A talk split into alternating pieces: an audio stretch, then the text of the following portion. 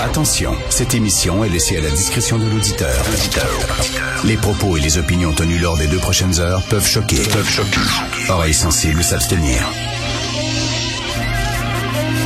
Richard Martineau. Un animateur pas comme les autres. Richard Martineau. Cube Radio. Bonjour, bon mercredi, merci d'écouter Cube Radio. Je suis un peu tanné d'entendre certaines personnes dire qu'il faut être bienveillant envers les antivax et les non-vaccinés. Je m'excuse, après un an, là, ça fait un an qu'on a le vaccin, là. Euh, non, je ne suis pas bienveillant. Est-ce que les autres sont bienveillants envers les gens qui attendent une opération, une chirurgie importante? Est-ce qu'ils sont bienveillants? Ils sacent de tout le monde. Alors, je ne sais pas pourquoi on serait bienveillant et comprendre la colère et comprendre le désarroi des non-vaccinés. Est-ce que les autres comprennent la colère et le désarroi des gens qui attendent pour une opération? Absolument pas. Alors non, je ne suis pas bienveillant. Avez-vous vu ça, Francine Pelletier dans Le Devoir? Hi! Alors aujourd'hui, elle signe sa dernière chronique et visiblement, on lui a montré la porte. Euh, elle est finalement victime un peu de la COVID. Hein. On sait que Francine Pelletier était très, très, très critique des mesures sanitaires. Des fois, j'avais presque l'impression de lire Éric Duhaime lorsque je lisais les chroniques de Francine Pelletier. Mais elle s'est aventurée sur un terrain très glissant. Elle a commencé à parler d'études scientifiques. Et là, elle a pris la défense d'un pseudo-médicament miracle qui supposément était fantastique. Et là, bien, s'est fait euh, euh, remise à sa place par euh, un vrai expert, un scientifique qui dit ben voyons donc ce médicament-là est contesté énormément dans euh, dans le milieu scientifique. Et, si t'es pas vraiment un expert, si t'as pas l'expertise là-dedans, tu commences pas à t'aventurer sur les, les, sur le, domaine de la science. Et euh, finalement, euh, elle a écrit une chronique qui a été très très très controversée. Le devoir a dû s'excuser, faire un erratum. Et bref, je pense qu'on lui a montré gentiment la porte. Donc, elle signe sa dernière chronique aujourd'hui.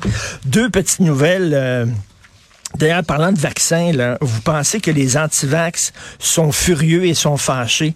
Attendez une minute. Regardez bien ça, c'est pas fini. Alors, page 24 du Journal de Montréal, Pfizer demande l'autorisation pour les moins de 5 ans. Pfizer a lancé le processus visant à demander l'autorisation en urgence de son vaccin contre la COVID pour les enfants âgés de 6 mois à 4 ans. Et moi, là, quand j'ai montré sur mes médias sociaux, sur ma page Facebook, mon fils de 13 ans en train de se faire vacciner, je me suis fait rentrer dedans par les antivax. C'est épouvantable. Tu fais vacciner ton enfant, mon écœurant, tout ça. Regardez bien quand ils vont commencer à vacciner des enfants de 6 mois. Pourtant, les bébés, on le sait, ils en reçoivent plein de vaccins, là, ils en reçoivent plein. Mais là, le vaccin contre la COVID pour des jeunes enfants, ça va vraiment coller au plafond. Il y a des gens qui vont être furieux. Et autre nouvelle qui me fait sourire, page 17, vous savez que c'est euh, le, procès pour... Euh, le fils de Madame Cora, euh, le fils de la fondatrice de Cora qui a été kidnappé, et, bien, et, le procès euh, a lieu, puis le, jury est en, est en délibération depuis vendredi dernier. Et là, il y a des gens ben, qui disent que là, il manque de vêtements, j'ai besoin de petites culottes propres et euh, j'ai besoin le, que quelqu'un aille à la pharmacie pour renouveler mes médicaments et tout ça. Alors, séquestrés depuis vendredi après-midi, des jurés ont signifié hier leur manque de ressources essentielles. Deux ont demandé à ce que des proches puissent aller se procurer pour eux du cannabis à la SQDC, puisque le manque commence à se faire sentir, a souligné l'un d'eux dans une note au juge. Alors, il a dit, moi, là, je fume pas de pote depuis vendredi, là, un des jurés, puis je t'ai cœuré. Fait que, y a-tu quelqu'un qui peut aller à la SQDC m'acheter du pot pour que je puisse fumer mon pote?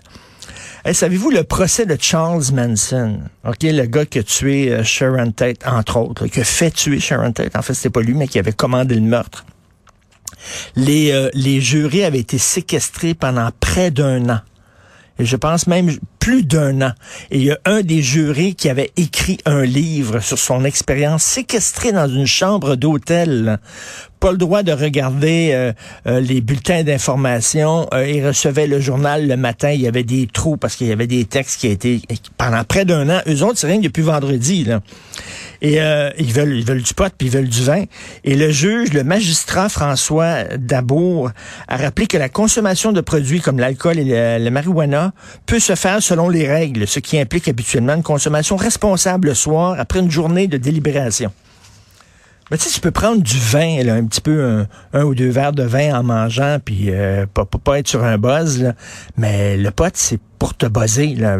Tu c'est, tu peux pas prendre du pot euh, pour le goût, euh, rien qu'une puff en disant hum, c'est bon pour le goût, c'est pour te buzzer. Donc, euh, le gars, il dit, moi, je veux, depuis vendredi dernier, je me suis pas buzzé à la face, je me suis pas gelé à la bine. Fait que pouvez-vous, s'il vous plaît, aller me chercher du pot? Ça a l'air que c'est maintenant un, produit essentiel. C'est drôle, hein? La veille de sa légalisation, c'était épouvantable. C'était, on faisait la, la, la lutte au trafic de pot et maintenant, c'est rendu un produit essentiel, même en pandémie, la SQDC est ouverte et les jurys peuvent avoir du pot lors de leur délibération. J'espère que ça ça n'aura pas vraiment d'effet sur sur leur choix. Et là, bien sûr, on va parler entre autres de euh, Erin O'Toole, journée très importante avec Jean-François Lézé et Thomas Mulcair.